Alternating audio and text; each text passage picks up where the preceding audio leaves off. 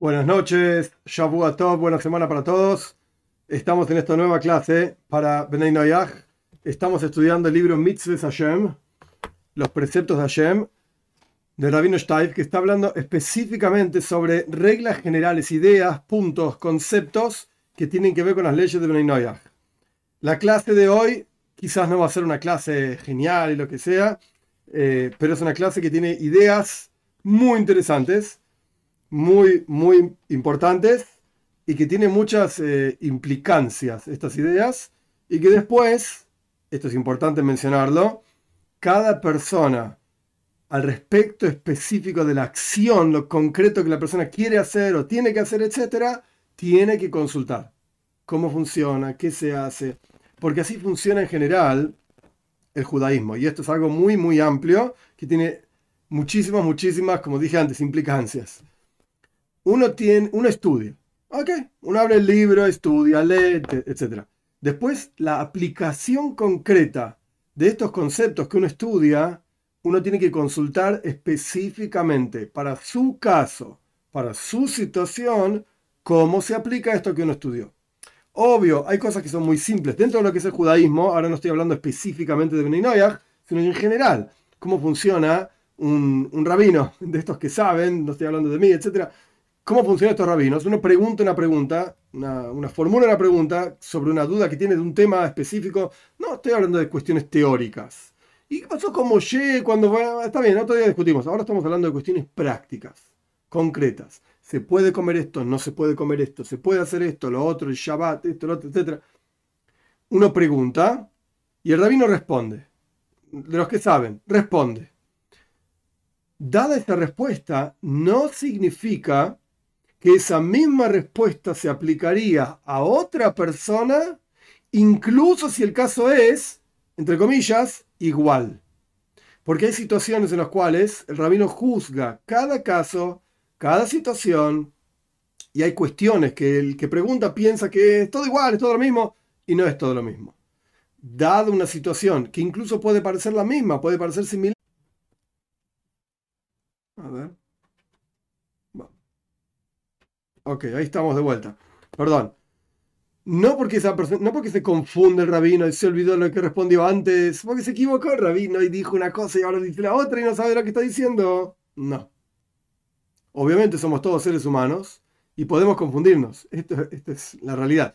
Pero sino, sino aquí, aquí la cuestión es, dadas las circunstancias que el rabino evalúa un determinado caso con unas determinadas circunstancias, puede ser que la respuesta sea de una manera y bajo otras circunstancias, la respuesta que parecía que iba a ser la misma es diferente. Es de otra manera. Sobre esto, sobre esta idea, está basada, está basado, mejor dicho, basada, qué es la clase que vamos a tener hoy, con algunos conceptos que cuando lleguen esos conceptos los voy a tratar de explicar de la mejor manera posible. Estamos estudiando de vuelta el libro Mitzvah Hashem, los preceptos de Hashem, específicamente reglas generales en las leyes de Benay Más hoy no. Para la próxima clase, Dios mediante, vamos a empezar con la advertencia de idolatría, contra la idolatría. Ok, veremos cuál es la idolatría, etcétera, etcétera. Vamos a, vamos al, al a terminar perdón, con la cuestión de las reglas generales, que tenemos varias para estudiar. 21.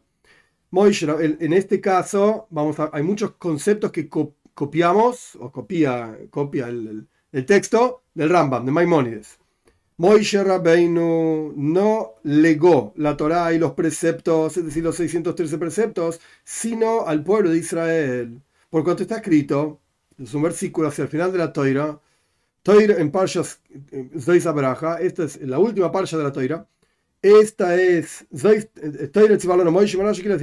la Torá que nos mandó Moshe, es la herencia de la congregación de Jacob. Esto es lo que dice la Torá. Quiere decir que ¿para quién es la Torá? Para el pueblo de Israel. Punto. La congregación de Jacob. Continúa copiando el texto del Rambam, continúa diciendo Maimónides, y para todo aquel que quiere convertirse del resto de las naciones. ¿Querés ser judío? Perfecto, ¿querés judía, judío? Siempre hombre y mujer es lo mismo en este caso, ¿ok? Excepto cuando indicado es lo mismo. ¿Querés ser judío? ¿Querés ser judía? Está perfecto. ¿Cuál es tu problema? Convertite. Convertite. Hay un proceso, un estudio, etc. Y uno se convierte. Como está escrito, como es para ustedes, dice la Torá, como es para ustedes los judíos, así también es para el converso. ¿No quieres convertirte? Convertite. Y sé judío, sé judía y está todo bien. Y la Torah es para esa persona también como, entre comillas, digo, nuevo judío. Ok, no era judío, no nació judío, se convirtió, listo. Pero quien no quiere, si una persona no quiere ser judío, mira, todo bien con los judíos, no tengo nada contra ellos, pero yo no quiero ser judío. yo soy muy feliz como soy. No lo forzamos a aceptar la Torah y las mitzvot de la misma manera que un judío. No hay ningún problema. No querés ser judío, no querés cumplir los preceptos, no estás obligado. Y así también, esto es de vuelta, copiando el texto del Rambam. Y así también, Moshe Rabbeinu, Moshe, nuestro rebe, nuestro maestro, mandó de boca de Dios forzar a todos los seres humanos a aceptar los preceptos que fueron mandados Bnei Noyach. Entonces, ¿qué tenemos acá? Este es, este es el capitulito, digamos. Ahora vamos a avanzar, paciencia.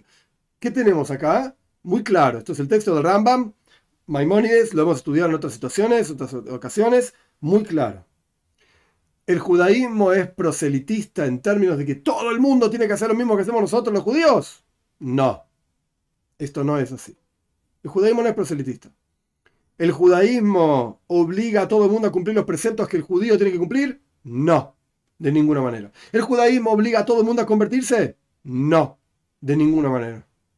¿Qué es el judaísmo? El judaísmo es una serie de preceptos, leyes que Dios entregó en el monte Sinai para el pueblo judío. Esto es el judaísmo. Ahora bien, ¿termina ahí? No. El judaísmo tiene un mensaje universal para todas las naciones, para todos los seres humanos, hombres, mujeres, niños, judío, no judío. Solo que el mensaje para el judío es una serie de preceptos, 613 lo llamamos, y el mensaje para los no judíos es una serie de preceptos, 7, que como ya dije varias veces, y lo vamos a estudiar ampliamente a lo largo de este texto y otros casos, etcétera, otros textos, las siete son reglas generales, que a su vez se desprenden de esos siete un montón de cuestiones. Un montón de cuestiones. Bien. Próximo capítulo. No dejamos, también copiado del Rambam. Perdón, no dejamos que un no judío invente una religión por sí mismo y haga preceptos por sí mismo porque se le ocurren. ¿Qué significa esto? El judaísmo tiene una definición clara. Son 613 preceptos claros, concretos. Es verdad. Encontramos discusiones entre Rambam Ramban, Maimónides, con Nachmanides y qué sé yo, y que este comentario, el otro, el Talmud. Ok, todo lo que quieras. En la práctica los fundamentos son clarísimos. Son los mismos para todos. Hay un Shulchan hay un código de ley judía. Hay autoridades, hay rabinos, hay gente que sabe. Vamos y preguntamos, ¿qué es lo que dice el judaísmo sobre ta, ta, ta? Y te van a decir. Ningún problema. Y de vuelta, en los fundamentos no hay, no hay discusión. Hay discusiones sobre la explicación, sobre la aplicación, todos los casos, los detalles, puede ser que haya discusión. Pero en los fundamentos no hay ninguna discusión, cero. Entonces no podemos de repente inventar una mitzvah, un precepto, que no salió de ningún lado. Agarramos los celulares y levantamos celulares tres veces por día, tres veces lo levantás y esto es un precepto divino. Acá está la clave de la cuestión. Dios mandó a levantar celulares tres veces por día, tres veces a la mañana. No. ¿A dónde? ¿Dónde lo viste escrito? ¿Cuándo viste que hicimos esto? ¿Qué rabino te dijo una cosa así? No existe. Estás inventando una religión nueva. Lo mismo ocurre si, vamos a ver más adelante, Ben Noyach, Bas Noyach inventa, y esto es lo que el Rambam, que está citado en este libro, está diciendo, inventa una mitzvah nueva. En otras palabras, ¿Querés hacer lo que tenés ganas de hacer? Pues hacerlo. ¿Qué querés que haga yo? Sé feliz. ¿Te gustan los pantalones rojos y querés comprarte pantalones rojos? Pero comprate todos los pantalones rojos del mundo y vestítelos todo el día y todos los días. Pero no vengas a decir que esto es un precepto divino. no, señor. O que está escrito en los libros del judaísmo que es una mitzvah, un precepto vestirse pantalones rojos. ¿Ah? ¿Dónde está escrito eso? Eso no. De vuelta. ¿Te gusta vestirte pantalones rojos? No hay ningún impedimento. Sé feliz. Pero no vengas a decir que esto es el precepto de la Torá o un precepto del judaísmo. No, no, no, no. De ninguna manera. Entonces, continuando con el texto de Rambam, voy a volver para atrás porque es tan corto que vale la pena leerlo entero. No dejamos a un no judío inventar una religión por sí mismo y hacer preceptos, mitzvot, que la palabra mitzvah, precepto, implica un metzaveh, un quien manda ese precepto divino, digamos. Divino. Esto es de lo que estamos hablando. No lo dejamos hacer esto, sino que o sos un ger, o sos un converso, como corresponde, y aceptás todos los preceptos del pueblo de Israel, o quédate en tu Torah. Ese es el texto de Rambam. ¿Qué significa tu Torah, tus indicaciones? Explica el texto nuestro que cita el Rambam, es decir, los siete preceptos tuyos. Haz lo tuyo. ¿Qué tenés que inventar cosas raras? Cosas nuevas. Como aquellos que inventan esta cuestión de yo en Shabbat yo en realidad festejo el Shabbat, pero no cumplo el cuidar el Shabbat. ¿De dónde salió una cosa así? ¿Cuál es la fuente en los textos judíos de una cosa así? De vuelta, ¿querés vestirte de rojo y decir que esto es lo que te gusta hacer? Sé feliz, pero no vengas a decir que esto dicen los textos judíos, el no judío debe recordar el Shabbat pero no debe cumplir el Shabbat. ¿Sí? ¿Dónde está escrito esto? No. Y de vuelta, si a alguien se le ocurre decir que la, raíz de esto es un comentario, el Kliyakar en Israel, de los diez mandamientos, etc., no, señor. Eso no es una fuente. No vale. No cuenta. Por montones de razones que ahora no voy a entrar en los detalles. Y no continuamos con el texto de Rambam. Y no puede agregar el Ben Noyach, no puede agregar preceptos ni restar preceptos.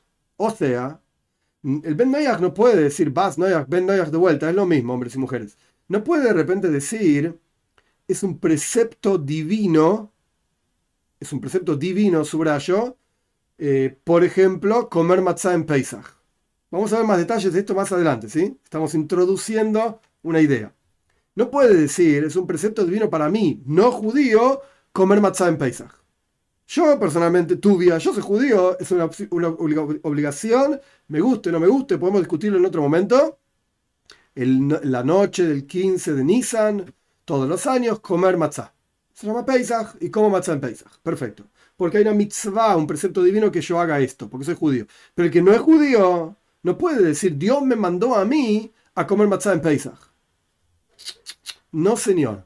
Tenés prohibido agregar preceptos. De la misma manera, vamos al revés. Tenés prohibido quitar preceptos. ¿Qué significa quitar un precepto? Que un no judío diga de ahora en adelante, yo puedo robar. Yo puedo robar. Los que no pueden robar son aquellos que cumplen ta ta ta, de tal y cual manera. Yo, de ahora en adelante, decidí que hay un precepto de esos siete famosos preceptos y todas sus ramificaciones que no va más. No va más. Se acabó. Se puede robar. Paréntesis por si alguien se lo pregunta o no, una de, de las pruebas más poderosas, más claras, lo que pasa es que la gente no sabe, ¿qué vamos a hacer? Pero para eso estamos acá.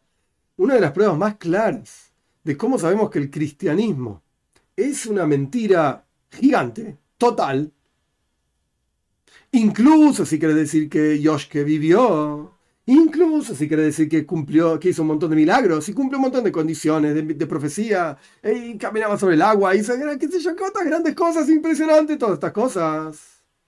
Aún así es mentira para el judaísmo, para la perspectiva del judaísmo que nosotros decimos, esperamos un Mashiach, esperamos un Mesías, un enviado de Dios, etcétera, etcétera, no es Yoshke, eso te lo garantizo. Yoshke vivió o no, ponele que vivió.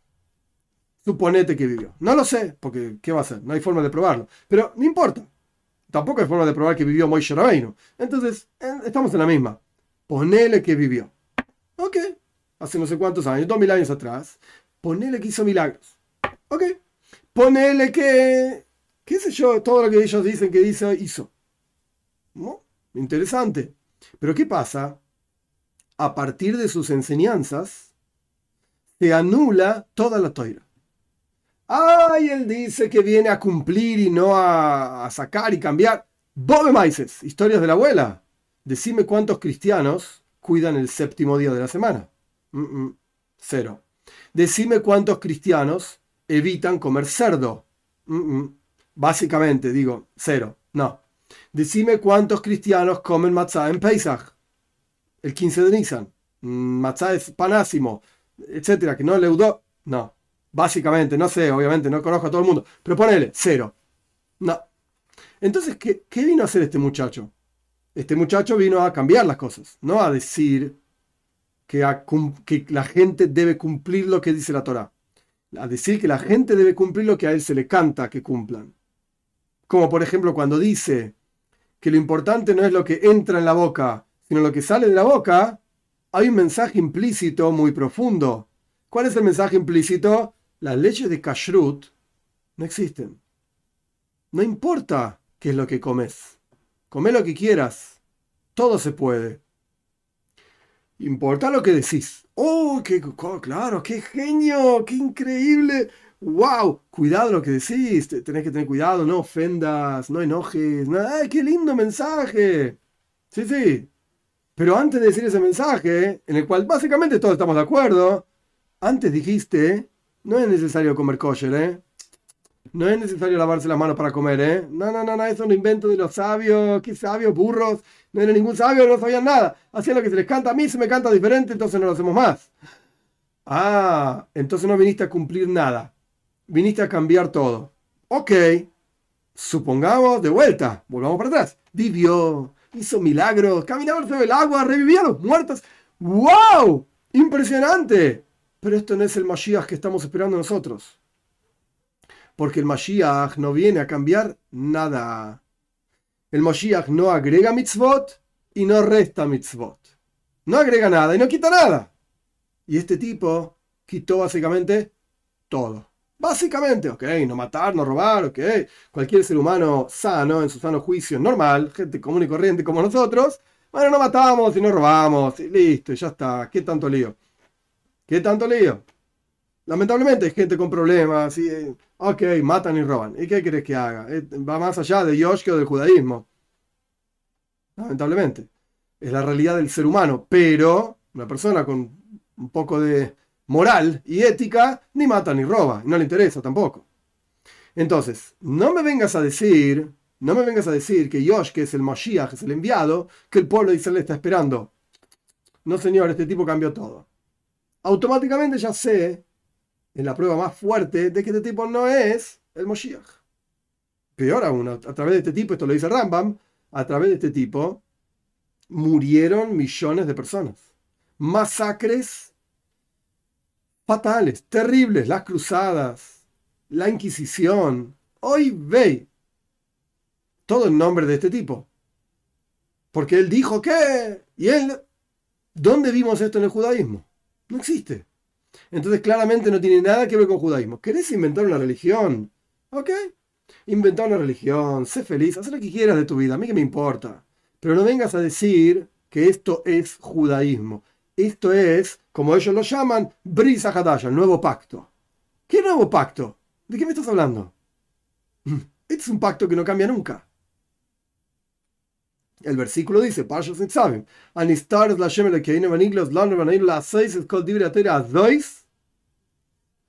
Las cosas ocultas son para Dios, las cosas reveladas son para nosotros y nuestros ojos, para cumplir las palabras de esta Torah, Leoilam, por siempre.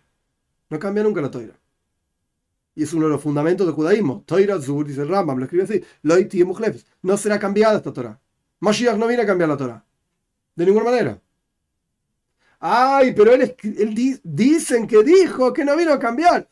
Que diga lo que quiera, pero en la práctica, ¿qué hizo?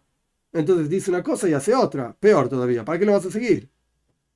Hay que ser conscientes y no repetir como loros. Bla, bla, bla, bla, bla. Dijo esto, está escrito esto en tal lugar, en tal otro lugar.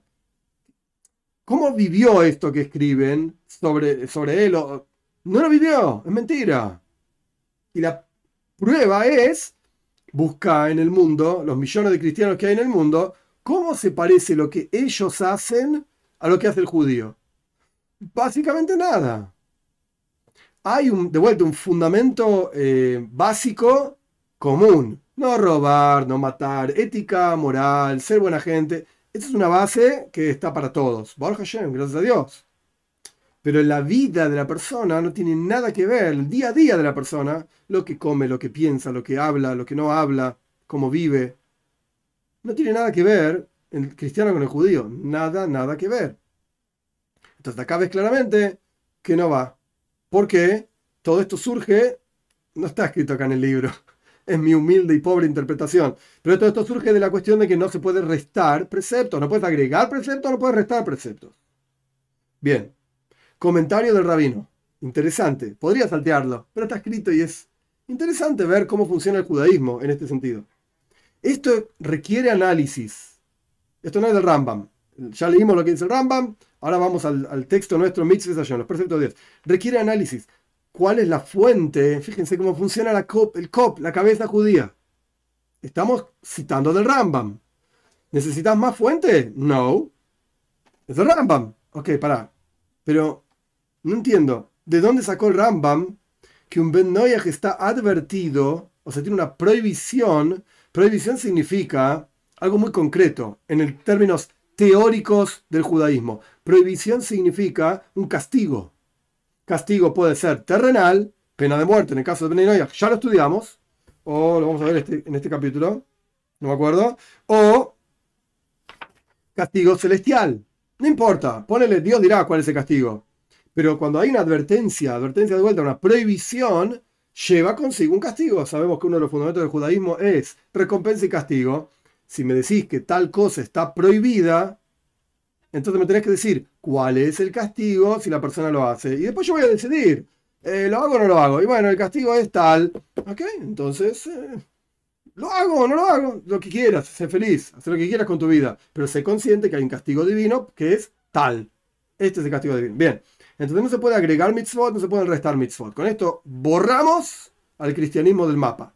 Del mapa del judaísmo. De eso estoy hablando. No estoy diciendo que no existen los cristianos, que hagan lo que quieran. Cada ser humano es libre, Dios le da el libre albedrío para hacer lo que se le cante con su vida. Pero no me lo mezcles con el judaísmo. Con esto borramos a los, a los mesiánicos, a, muchos evangélicos que piensan que están haciendo preceptos, a muchos que se ponen los tefilín de talit, qué sé yo, cuántas tonterías hacen y piensan que están haciendo bien, sirviendo a Yoshke y cumpliendo lo que dice el judaísmo. No. ¿Querés servir a Yoshke? Pero sé feliz, haz lo que quieras. No me interesa próximo. Pero no lo mezcles con el judaísmo. No me toques el judaísmo, porque no tiene nada que ver. Bien, dicho todo esto, avanzamos al próximo punto. Y acá viene lo que yo dije de, la clase conceptualmente fuerte. Punto 23. lamentablemente hablé demasiado, no sé si vamos a llegar al final. Vamos a ver cómo surge esto. ¿Qué va a ser? Un Benoyas, copiando el texto del Rambam, un Benoyas que quería cumplir un precepto de los demás preceptos de la Torá Oh, pará, ahora ya no estamos hablando de los siete preceptos. Cabe destacar, interesante, no sé por qué lo hizo así, no sé por qué lo hizo así, pero el texto del Rambam me lo está recortando y lo está como recortando y pegando en diferentes lugares. El texto del Rambam dice claramente, en esta misma ley, donde habla de este tema, que un Ben Noyach tiene prohibido dos cosas. Dos cosas al respecto del judaísmo. Cumplir llaves, cumplir Shabbat y acá, de vuelta, como dije antes, cumplir es todo el, todo el aspecto de Shabbat, lo positivo y lo negativo de Shabbat, sea lo que fuere que, no importa. Y estudiar Toira, lo que no le corresponde estudiar. Ok, estas son las dos cosas que el Rambam mismo trae, lo saca del Talmud, perfecto. Y el Talmud tiene su fuente, los psukim, los versículos, perfecto. Después, el Rambam dice esto que está copiando acá. Bien, ¿qué dice el Rambam? Un Ben que quería cumplir uno de los preceptos del resto de los preceptos de la Torah para recibir recompensa. Dice el Rambam, para recibir recompensa. Esto se puede estudiar y entender de dos maneras diferentes. En un minutito lo vamos a estudiar. Vamos al texto. Al final hablo tanto que no, leo el texto. No se lo evitamos. No lo vamos a evitar de cumplir la mitzvah como corresponde, que halaja, según la ley, como, con todos los detalles de la ley como corresponde. Sigue el texto del Rambam, citado quiere traer una ofrenda que se llama oila, holocausto, que se quemaba en el altar. Hoy en día no tenemos Beis no tenemos templo, etcétera, que se reconstruya rápido. Pero en la práctica, esto es lo que escribe el Rambam. Quiere traer una ofrenda, la recibimos. Quiere darse de acá, la recibimos. Y esto está en el Talmud, Baba Basra, Baba Basra, perdón, y dice Rambam, y se la damos a los pobres de Israel, judíos pobres. Pero un no judío que hace idolatría, esto no está en el texto del Rambam, esto está agregado acá. Un no judío que hace idolatría, que dio tzedaka.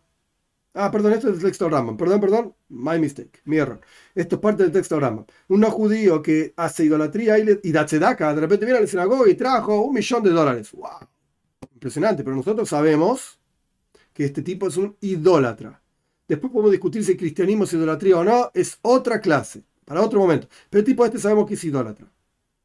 Recibimos la tzedaka de él, el dinero de él, y se lo damos a los pobres no judíos. No queremos tener relación, queremos, me refiero, el rabinato, los rabinos, los judíos, etc. Esta es la halajá, esta es la ley. No queremos tener relación con este dinero que proviene, por llamarlo de alguna manera, de la idolatría. Ok, perfecto. Este es el texto del Rambam. Ahora vamos a la nota del rabino, que esta acá está la, cosa fuerte. Antes de la nota del rabino, cabe destacar, vamos al, este, este es el Rambam mismo, el texto del Rambam, el original.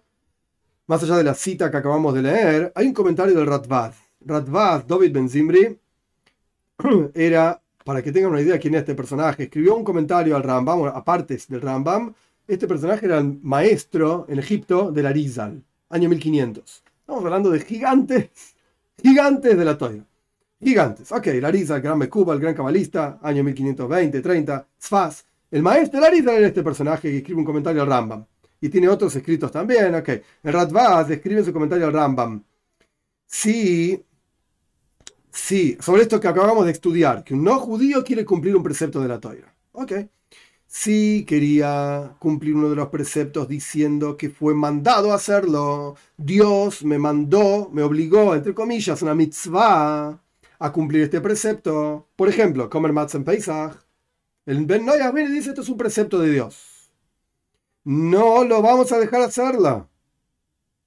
Excepto si hace este precepto para recibir recompensa por ese precepto como una persona que no fue mandado a hacer el precepto y lo hace.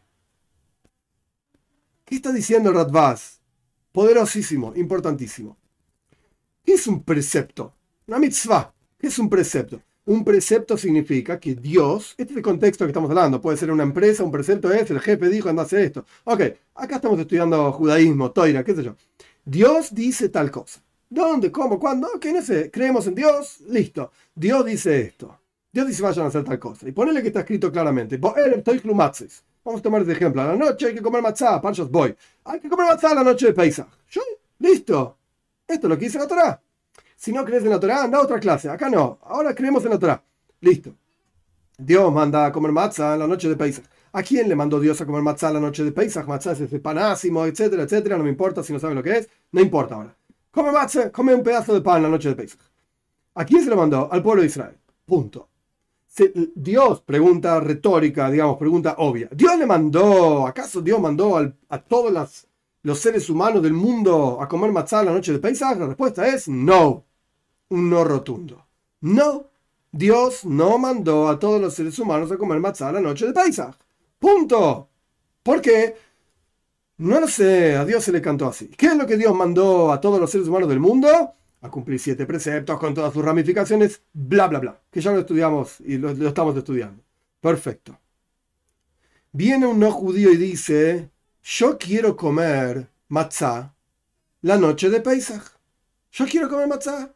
Decime cuándo es la noche de Pesach. Hoy en día tenés calendarios en internet, es fácil encontrar cuándo cae, cuándo llega, alrededor de finales de marzo, abril. Ok, Cuando sea el día, cuando llegue la noche, me voy a sentar en mi casa, dice el no judío, me voy a sentar en mi casa, voy antes de eso compro la matzah, la tengo lista, tengo la matzah conmigo, voy a comer la matzah la noche de Pesach. ¿Por qué la vas a comer? Acá viene Rambam Radvaz. Todo esto era para explicar esto que estoy diciendo ahora. ¿Por qué vas a comer matzah la noche de Pesach? Tienes dos opciones. Opción número uno, porque Dios me mandó a comer matzah, dice el no judío, o la no judía, de vuelta, es lo mismo. Porque Dios me mandó a comer matzah la noche de Pesach. ¿No ves? hay un versículo en Parshas Boy, Toichlu Matzois. A la noche de, del 15 de Nisan hay que comer matzah. Uh, dice Radvaz. No, no, no. De ninguna manera. Ese versículo no está hablando de Bnei que de hecho, entre paréntesis, todo este libro, Mitzvah que estamos estudiando, más allá del Rambam que estamos estudiando ahora, es cada mitzvah de la toira si se aplica o no a Bnei Esta es la genialidad de este libro, muy interesante.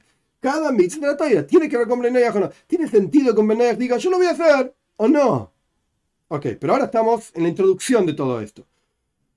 De vuelta. Viene la noche de paisaje, el no judío tiene su matzah ahí con él y dice, voy a comer matzah. Le preguntamos por qué y responde, porque Dios me mandó a comer matzah la noche de paisaje. Error. No. Dios no te mandó a comer matzah la noche de paisaje. Pero a mí me gusta. Comete toda la matzah que quieras. Llenate de matzah, que es una especie de pan. Y si comes mucho, hoy veis, ¿cómo vas a ir al baño? Pero o, el estreñimiento que vas a tener, sea como fuera, no importa. Pero no porque Dios te mandó. No, señor. Dios no te mandó a comer matzah la noche de Pesach. Punto aparte. Caso número dos. El no judío la noche de Pesach tiene matzah, etcétera, etcétera, y está listo para comer, y va a comer la matzah, lo va a poner la boca y le preguntamos, ¿por qué vas a comer matzah? Y el no judío dice, Dios no me mandó a comer matzah, pero yo lo quiero hacer para recibir recompensa. Ese es el texto del Rambam y el Radvaz. Para recibir recompensa. ¿Cuál es la recompensa? Uh, ok, para, acá después lo estudiamos. No está en el texto acá. Después hablamos. Paciencia. Pero yo soy creyente en Dios. Yo soy creyente en la Torá. Para mí la Torá es verdad. Para mí Dios es verdad. El pueblo judío tiene la, la, Torá, tiene la, la, posta, como decimos en Argentina, tiene la, la verdad yo quiero comer matzah para recibir recompensa. Dice el Rambam, y no conozco quién le discute, dice el Rambam, por lo menos en esto, en otras cosas le discuten un montón, pero no, no le evitamos, no le vamos a decir no comas.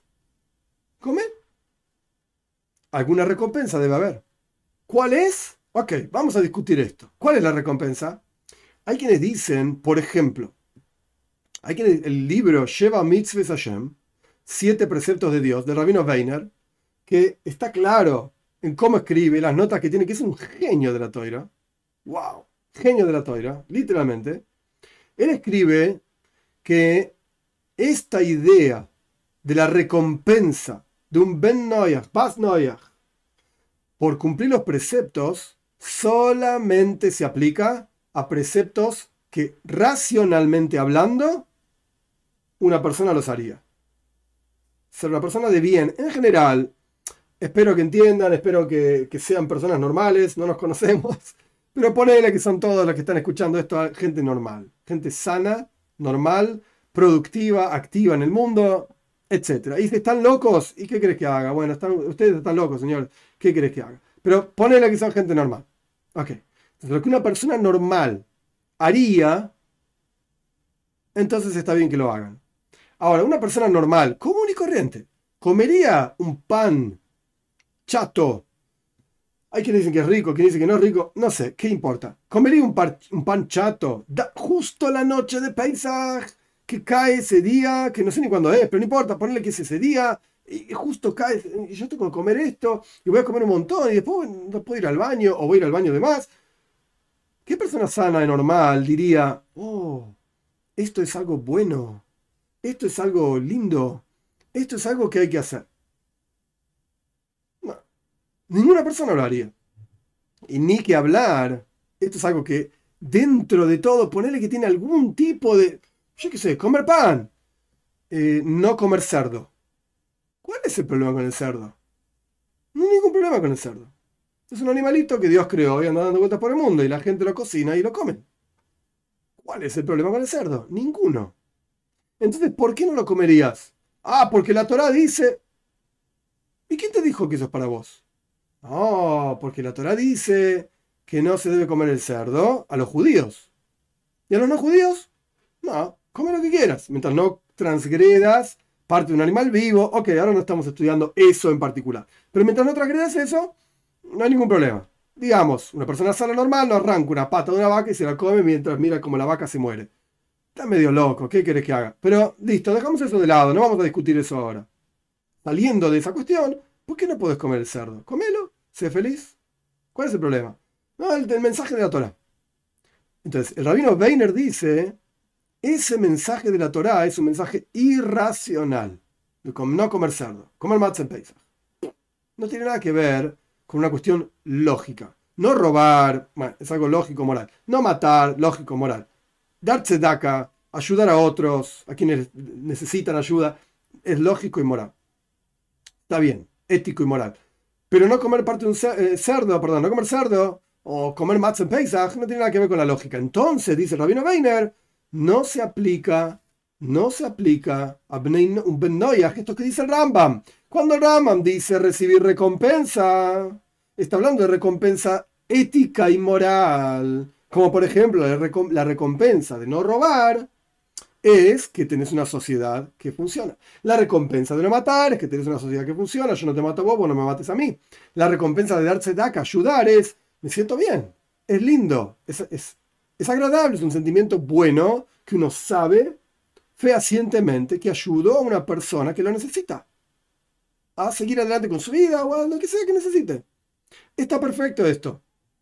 Pero hacer los preceptos, dice Rabino Weiner, hacer los preceptos que son irracionales en la Torah, que muchos de ellos, no señor. El Rambam no está hablando de esto. Eso lo dice Rabino Beiner. El Radvaz no dice lo mismo. Y esto no es que lo digo yo. Lo he consultado con otros, otros rabinos, que saben mucho más que yo. Y el, lenguaje simple del Rambam y del Radvaz explicando al Rambam no suena a lo que dice el Rabino Beiner. Si van a preguntarle al rabino Weiner si comer matzah en Pesach, va a decir que no. Es irracional. Dejo de comer cerdo, entonces come todo lo que quieras. Es irracional. No se aplica a vos, al, Ben Noyach, que nada que tenga que ver con lo irracional en la Torah. Nada, cero. Nada. Le preguntas al Rambam cómo suena en términos simples y al Radvaz cómo suena en términos simples, lámalo. ¿Por qué no? Seguimos con el texto del Radvaz. Y así también es preciso nuestro Rebbe, o sea, el Rambam. El Radvaz está explicando al Rambam y escribió que esta persona quiere recibir recompensa. ¿De qué recompensa estamos hablando? No lo que explica Rabino Weiner, esto ya lo expliqué. Ahora vamos a otra explicación, diferente. Recompensa espiritual, sea cual fuere. Pero no recompensa como mandado y cumplo. Hay dos categorías de mitzvot. Mitzvot del estilo. Estilo número uno es, en hebreo se dice metzuve veoise, una persona que fue mandado a hacer algo y lo cumple. O einoi metzuve veoise, alguien que no fue mandado a hacer y lo cumple. El primer caso es el caso del judío. judío, Dios lo mandó a comer matzah en Pesach, este pan en la noche de y el judío va y lo come. ¿Ok? Tiene una recompensa por cumplir el mandato divino. Perfecto el no judío. Y hay casos en los cuales para los judíos mismos pasa. Hay, hay ciertos preceptos que la mujer no judía no está obligada a hacer, pero la quiere hacer igual. Por ejemplo, escuchar el shofar en Rosh Hashanah. La mujer quiere escuchar el shofar, que vaya a escuchar. ¿Qué recompensa va a recibir? Recompensa como una persona que no está obligada a hacer un precepto y lo cumple. Es una recompensa espiritual. A mí no me pregunten cómo, cuál es exacto. Ah, vas a recibir eh, del mundo de Atzilus a la enésima potencia. ¿Qué sé yo? Anda a preguntarle con Mekubal. No sé, nadie va a tener respuesta. No existe la respuesta. ¿Cuál es? Y vamos a ver cuando lleguemos a Ganeid, en el paraíso, después de los 120 años, o cuando venga Mashiach pronto en nuestros días, y vamos a ver cuál es la recompensa. No tengo la menor idea. No es que no lo quiero decir. No lo sé yo tampoco, ni de los preceptos que yo cumplo, ni de los preceptos que otros cumplen tampoco. No tengo la menor idea. Pero así dicen los textos. ¿Qué querés que haga? Dice recompensa sea cual fuera. Igualmente, servir a Dios por una recompensa no es el punto central, pero esa es otra discusión. No quiero abrirme demasiado tampoco. Y ya hablé demasiado sobre poca cosa.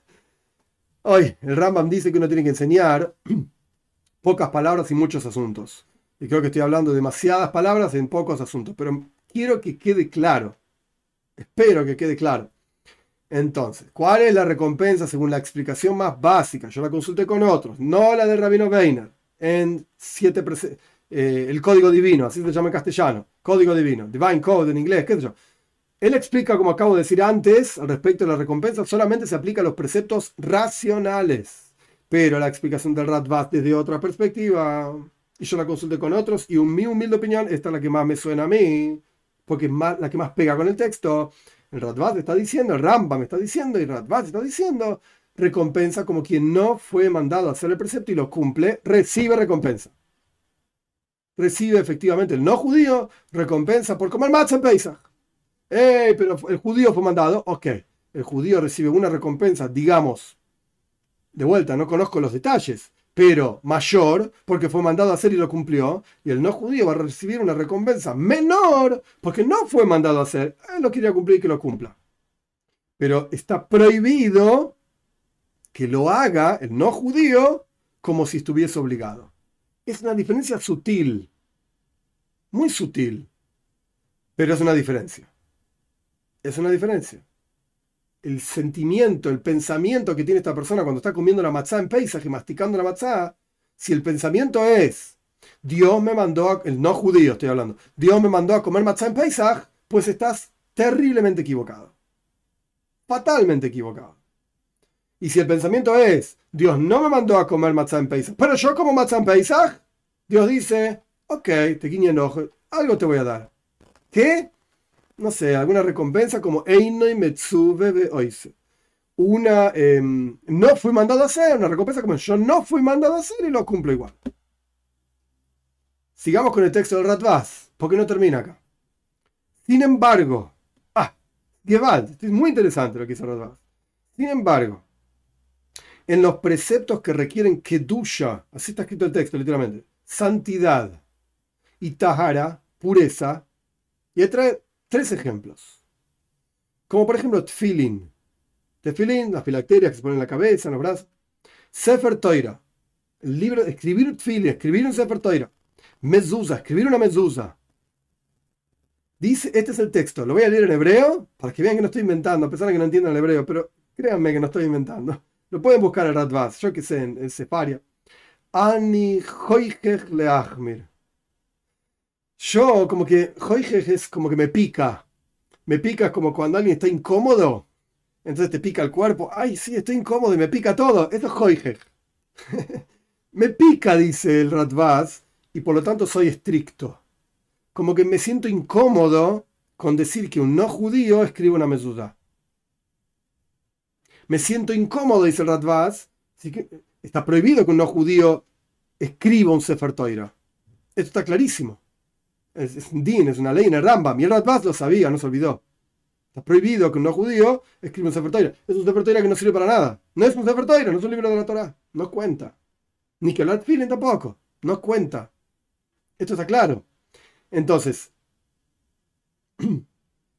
simplemente para cerrar el texto del, Radvaz, yo soy, me pica, me, siento incómodo, quiero ser, soy estricto en esto y no dejamos que hagan los no judíos estos preceptos. ¿Cuáles? Él dio tres ejemplos, pero dijo dos cosas. Estos personajes cuando escribían, era todo a mano, escribían específicamente lo que querían decir. Entonces él trae dos ideas acá. Por un lado son preceptos de los cuales hablamos de Kedusha y Tahara, santidad y pureza. No sé qué es, pero esto es lo que él dice. Y después dice, por ejemplo, Tefilin, Sefer y Medusa. Que dice que hay otros ejemplos. ¿Cuáles son? Honestamente no lo sé. No voy a mentir, no lo sé. Esto es el texto del Radvaz, explicando al Rambam. Entonces, ¿qué tenemos acá? Dos mundos diferentes. Ambos válidos. Yo me inclino por uno de ellos, pero están los dos tenés el mundo que te, explica el Rambam, Maimónides, diciendo, cuando no judío quiere cumplir un precepto para recibir recompensa, ¿para qué recompensa? Sociedad normal, podemos vivir entre todos, nos, apreciamos, nos queremos, estamos juntos y no nos matamos. Esa es la recompensa. La recompensa como cuando uno ve algo, por ejemplo, tzedaka. Caridad es una cuestión lógica, racional, que la gente que tiene más ayuda a la gente que tiene menos. Y está bien, no pasa nada, que yo me sienta bien ayudando a otro, esa es la recompensa, me siento bien. ¿Querés hacer eso? Bien, dice el Rambam. Te vamos a dejar. Este es el mundo de cómo explica este, este texto del Rambam el Rabino Weiner. Hay otro mundo. ¿Cómo explica el texto del Rambam? Está hablando de los preceptos en general, no solamente de los preceptos racionales, está hablando de los preceptos en general. Viene Radbaz, años después que el Rambam, como 400 años después del Rambam, y dice, me pica, me hace sentir incómodo que cualquier precepto pueda hacer el no judío. Así nomás, haz lo que quieras. Me siento incómodo con eso. Suena eso del Rambam, pero yo me siento incómodo y soy estricto. Dice, no estoy de acuerdo con así. Cualquier cosa no. No cualquier cosa quiero hacer. De repente aparece un no judío con los files en la cabeza. Y dice, porque el rabino dijo en el video en YouTube que un no judío puede cumplir cualquier precepto. Y te puedo mostrar el Maimónides, capítulo 10 de las leyes de reyes en la ley 9. Ley 9. ¡Wow! ¿En serio? Sí, bueno, no es así. El Radbaz dice, me pica, me pica el cuerpo cuando dicen, me dicen estas cosas. Me siento incómodo, no me parece. No me parece. Este es el texto de, del Rambam y el Radbaz. ¿Para qué traje todo esto? Ahora vamos a nuestro texto de Sefer Mitzvah Hashem. ¿Qué dice Rabino Stein? Ya citamos al Rambam. Ya citamos al Rambam. Y ahora escribe así. Presten atención. Lo que escribe el Rambam, que si un Ben Noyah quiere cumplir un precepto como el pueblo de Israel, los preceptos de una mitzvah, un precepto del pueblo de Israel, no se lo evitamos. El Kesef Mishneh, Kesef Mishneh es un comentario al Rambam de Rabbi Yosef Karo, que después Rabbi Yosef Karo escribió el Shulchan Aruch, el código de la judío. El Kesef Mishneh, que uno de los trabajos, no el único, uno de los trabajos de Kesef Mishneh es escribir en su comentario al, al Rambam las fuentes del Rambam, de dónde sacó esto el Rambam. Y lo escribe, sacó de acá, sacó de allá, esto, lo otro, etc. En este caso, cuando el Rambam dice, cuando un no judío quiere cumplir un precepto, no lo evitamos. Trae nuestro libro, el es Mishnah no escribe de dónde sacó esto Rambam.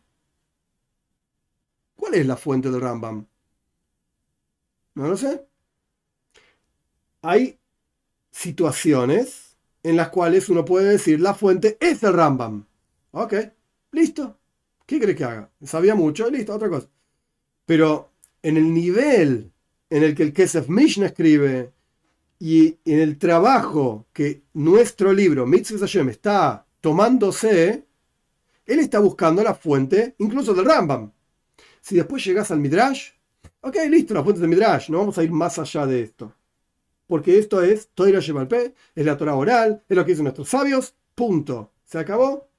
Te digo dónde está el Midrash escrito y se acabó. Pero el Rambam no es un Midrash.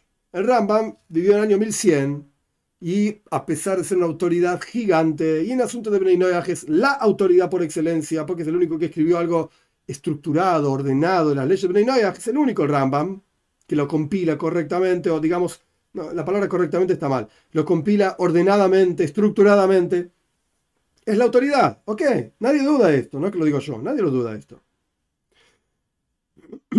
Pero él es la fuente primera de estas ideas. No, la saca del Talmud. Y acá citó algo, o dijo algo el Rambam, hmm, que no tiene fuente.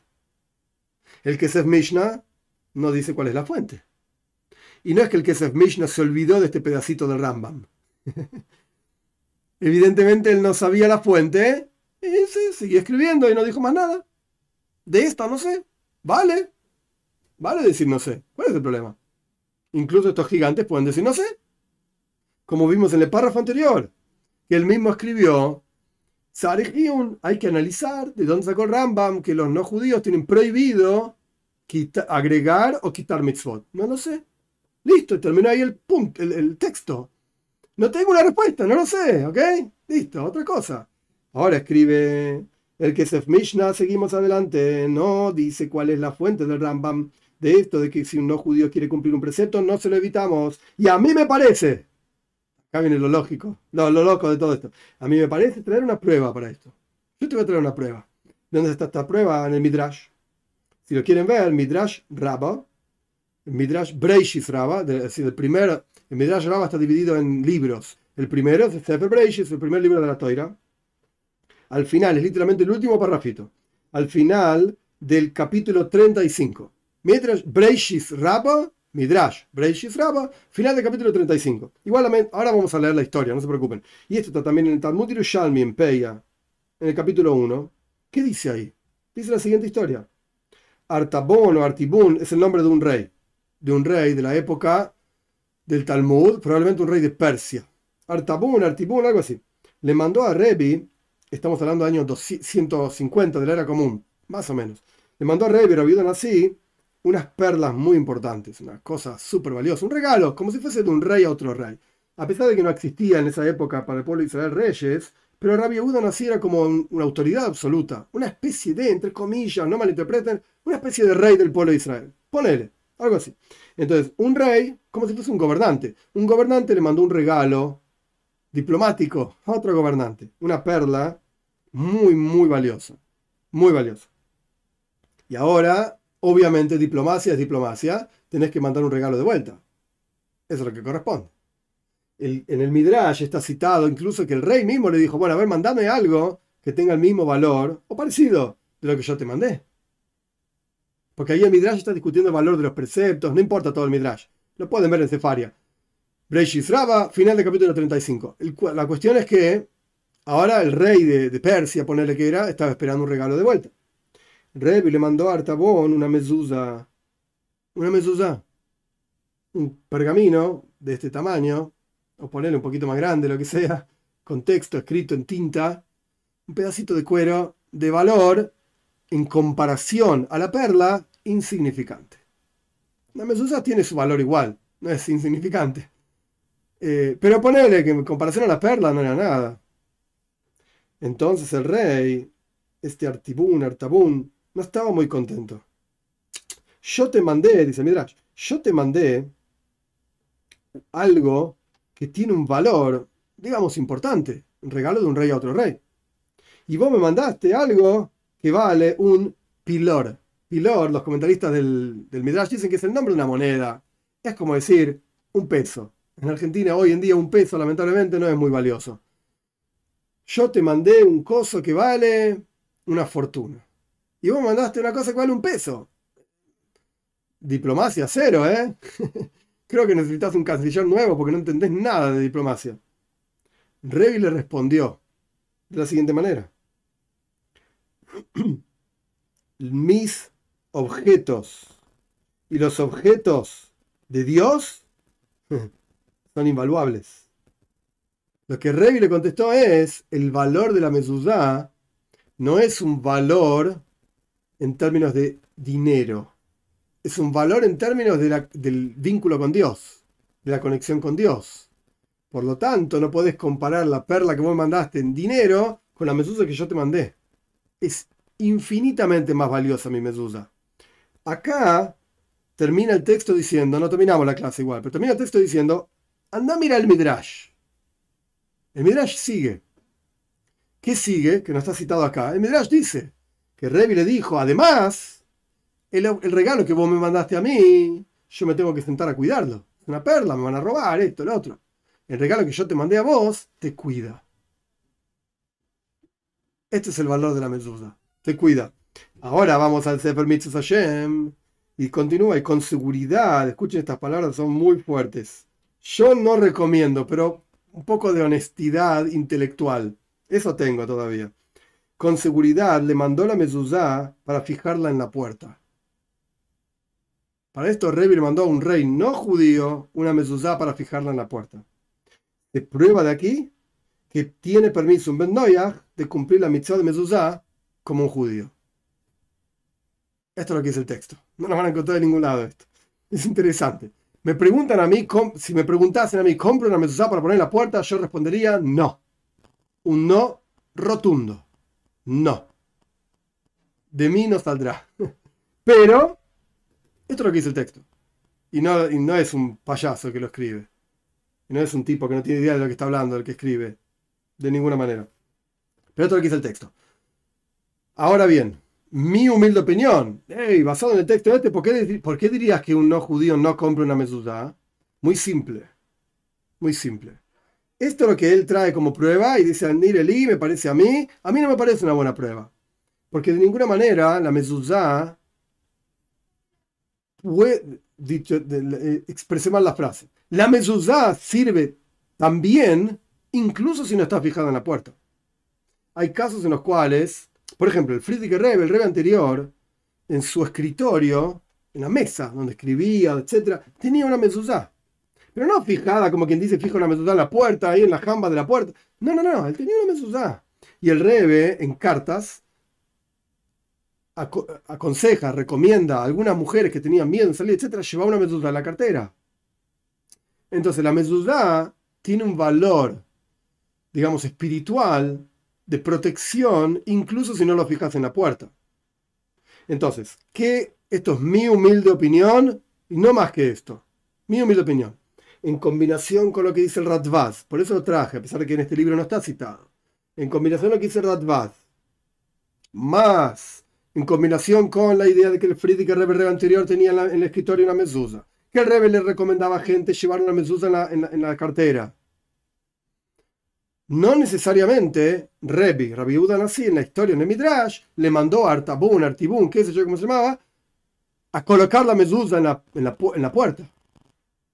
Entonces no necesariamente es una prueba fuerte, definitiva, de que el no judío debe cumplir la mitzvah de mezuzá colocando la mezuzá en la puerta, de ninguna manera. Y si le preguntas, por ejemplo, al Meiri, el Meiri escribe en su comentario a Sanedrin 56 A o B, no me acuerdo, el Meiri escribe en Beis Abejira que la razón por la cual los no judíos no deben estudiar Torah, por lo menos las partes que no le corresponden a ellos, es para que no se parezca a un judío. Y acá me está diciendo de poner una mezuzá en la puerta. Obvio que se va a parecer un judío. La gente camina por la calle, ve una mezuzá y dice, esto es un judío. Ay, pero no, no, este, este no es judío. Es un Ben una Baz Noyaj que decidió colocar una mezuzá en la puerta. Oh, ¿Qué me estás hablando? ¿Qué es esto? Entonces, decir lo que él está diciendo acá, uh, en Yiddish se dice breite platzes. Tenés que tener unos hombros así de grandes para decir, vamos a ponerme en las puertas de los no judíos, mm, yo no voy a decir eso. Les voy a leer el texto. Y es lo que hice. Y está acá escrito. Podría haberlo salteado. Para mí es más fácil. Y no tengo que explicar todo esto. Pero el texto lo dice. No voy a hacer eso. El texto lo dice. ¿Me preguntas a mí? No, no compren una mezuzá. No, señor. No compren mezuzot y no la coloquen en sus puertas y se la regalan o lo que sea. No. No me parece correcto. Ok. Mi intención era avanzar más.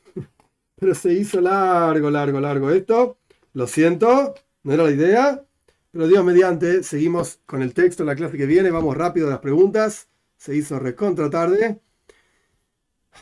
Ni que hablar. Muchísimas gracias a Araceli Vera, Lorena Domínguez, a Eduardo Fallas, Arelis Portuondo y a Elisa Mejibar, muchísimas y a Oscar Martínez, muchísimas gracias por el apoyo, cayones de broje, atzloje, éxito, bendiciones en todo lo que necesitan, en lo espiritual y en lo material. Vamos a las preguntas. Gili Vega, aprovecha, aprovecho para agradecerle por toda su dedicación a las páginas de la app. Tengo que corregir algunas cosas en la app después de esta clase, Dios mediante, me voy a sentar a corregir. Eh, pero bueno, está disponible ya para Apple también. Lo que pasa es que hay que corregir algunas cosas. Emanuel dice, en eso nos equivocamos bastante. tomamos un consejo que cierto rabino le dijo a una persona específica y luego, cuando fracasamos, le echamos la culpa al rabino. Oh, bien, bien. Muy bien. Hilda Suazo desde Houston. Wow. Yo estuve en Houston hace un tiempo. Elisa pregunta, ¿cuál es la diferencia entre convertirse en judío al ser Bnei Uh, la diferencia es si cumplís 613 preceptos o 7. Diferencia grande, muy grande. Alba pregunta, C. Alba, ¿cuándo y qué, perdón, ¿y qué pasa cuando un hombre quiere hacer conversión pero es casado y su esposa quiere estar como no ágida? Uy, qué pregunta difícil y muy interesante. C. No sé si sos Carlos o lo que sea, Alba. Muy interesante la pregunta. La respuesta es básica, porque esto es algo general, como dijimos antes, y justo Manuel escribió recién sobre esto, de Concordia. La respuesta esta es general, después hay que ver cada caso. Cada caso. En general, el hombre este está equivocado en que está abandonando su familia por supuesto servicio a Dios. ¿Y quién te dijo que Dios realmente quiere que abandones a tu familia? Una esposa, hay que ver si es una buena esposa, no es una, no es una buena esposa, hijos, no hijos. Por eso digo, esto es algo muy general, hay que ver cada caso en particular. Eh, ¿Quién te dijo que esto es la voluntad de Dios? Igualmente, si estás casado con una mujer no judía, ningún juzgado, ningún Beisdin se dice, ningún juzgado rabínico te va a convertir. No te van a aceptar. O se convierten los dos o no se convierte ninguno. Eso seguro. Pero la pregunta es muy buena igualmente y requiere de mucho más análisis. Mucho más análisis de las particularidades de cada caso. Hilda Suazo pregunta desde Houston si la Torah y los mandamientos son también para los gentiles o solo para Israel. Creo que ya a lo largo de esta clase debería quedar claro que es solamente para el pueblo de Israel. Emanuel Ruiz, yo hace años estoy, estoy en esto. Si no me convierto, no es porque desprecio el mundo, el modo de vida judío, Dios no lo permita, sino que ni pienso en el tema debido a mis impedimentos económicos y del lugar. Sí, es difícil, claro que sí. ¿Para qué te vas a complicar la vida, Manuel? Sin duda. No me siento demasiado identificado con la cultura occidental ni a sus aspiraciones. ¿Yeah?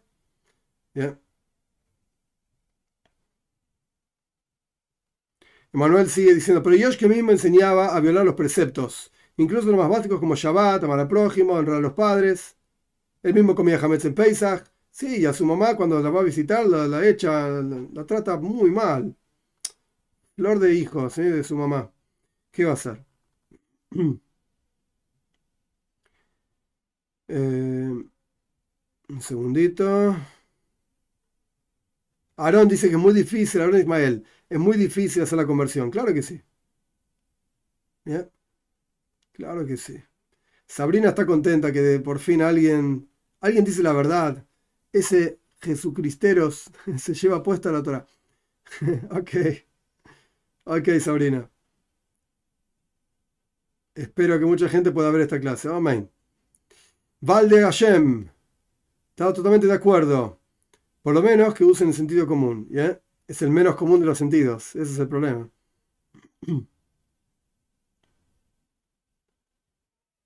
Ok, lo que más me enoja, dice Manuel, esto es interesante. Que ni hablan en contra de la idolatría. Eh, perdón. Que oír a ciertos rabinos que ni hablan en contra de la, idolatría, perdón. Apoyan el cristianismo. Niegan toda la Torah, exacto. es triste eso. Uh, Edu Cervantes dice, el judío se arraigó y cayó en ideología a demonios como B o no sé qué y a B. No sé de lo que estás hablando, Edu. Creo que requiere más estudio. Eh, creo que no, no, no es correcto lo que estás diciendo. Ok. Un segundito. Uh, Maticiao Villegas dice como el famoso vidente, no sé de lo que están hablando. Secta de lo que inventó una nueva religión, qué sé yo. Ok, vamos a las preguntas. Está complicado hoy los comentarios. Un segundito, estoy buscando las preguntas.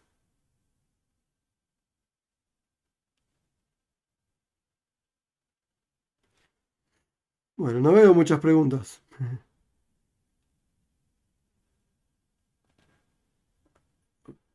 un minutito. Freddy Cadena desde Rusia. Espero que ande todo bien por ahí, Freddy. Muchos saludos. Si, por ejemplo, leo, la, leo el Shema o como Matzah, no como precepto, sino nada más como un símbolo o gesto de solidaridad con el pueblo de Israel, ¿está bien? La respuesta es sí. Em, en la app, en la versión nueva, que tengo que corregir algunas cosas, eh, está el Shema Israel también. Y ahí está incluso, la fuente de por qué eh, un no judío podría decir el Shema Israel. Sí. Acá me pregunta Ismael si yo hablo más yiddish que hebreo. No, ni uno ni el otro. Sé yiddish y sé hebreo también, pero mi lengua de todos los días es el español. Castellano argentino. Bien argentino. Destellos de luna. ¿Los Brenner deben cubrirse la cabeza, hombres y mujeres, para rezar o leer la Torá? No, no están obligados a hacerlo. David Ruiz pregunta si las leyes de Tzedaká no aplican a los Bnei.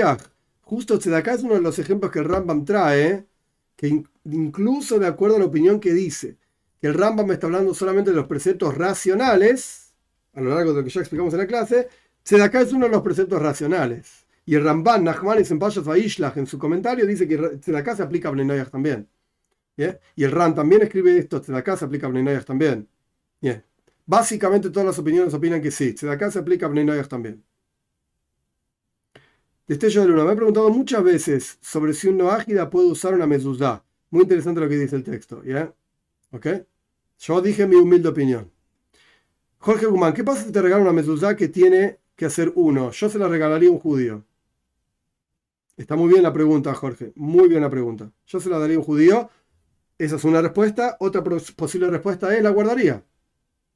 Guardala en tu casa, no la coloques en la puerta de tu casa. Guardala en un lugar respetuoso, no en el baño, por ejemplo. Guardala. Y es una protección, sin duda. Y esto sale del Midrash, no lo invento yo. Y de las cartas del Rebe, etc.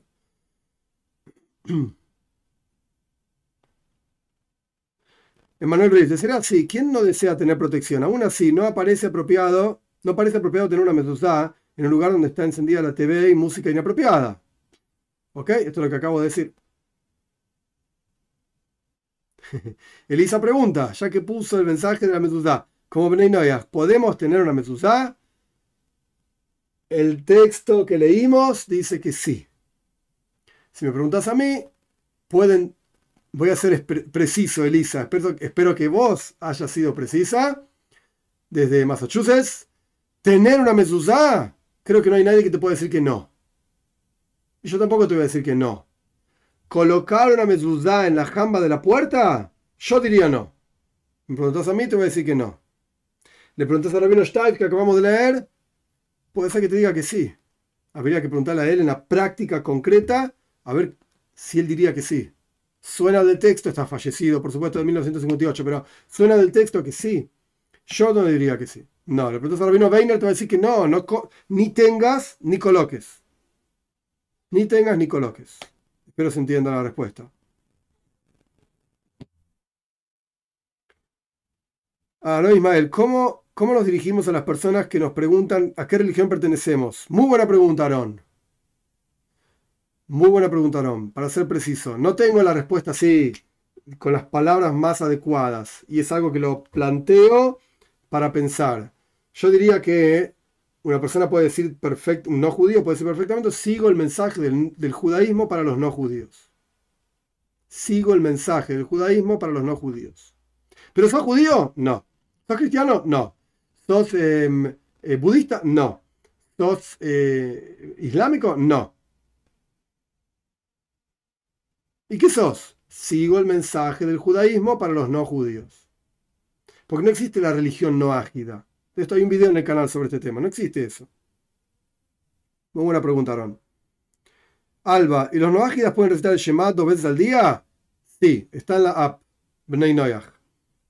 ¿Y puede un no ágida cuidar los tiempos de lectura de Torah escrita? No sé a qué te referís, Bemes, en realidad sé a lo que te referís, pero no sé bien a dónde va apuntada la pregunta. No se estudia Torah escrita durante la noche, por lo menos hasta la medianoche.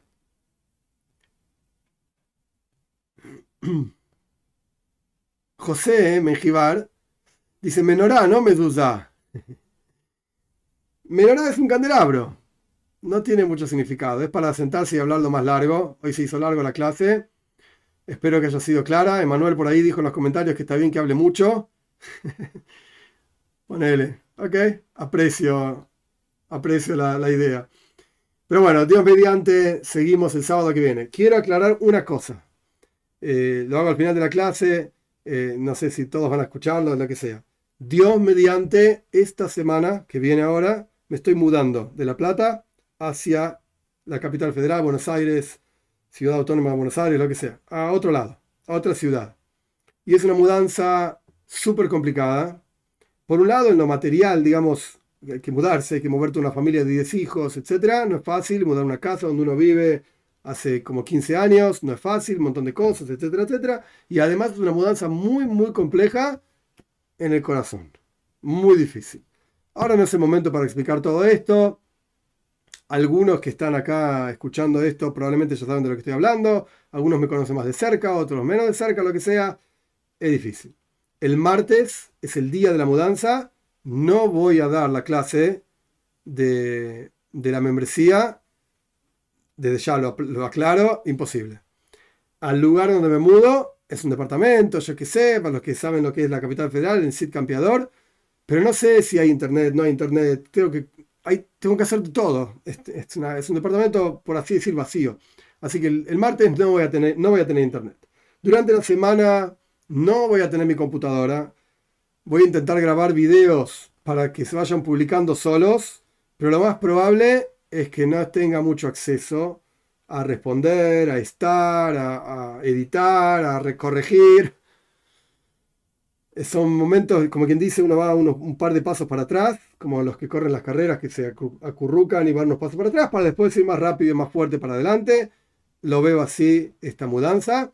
Así que tengan paciencia. De vuelta, el martes con seguridad no va a haber clase.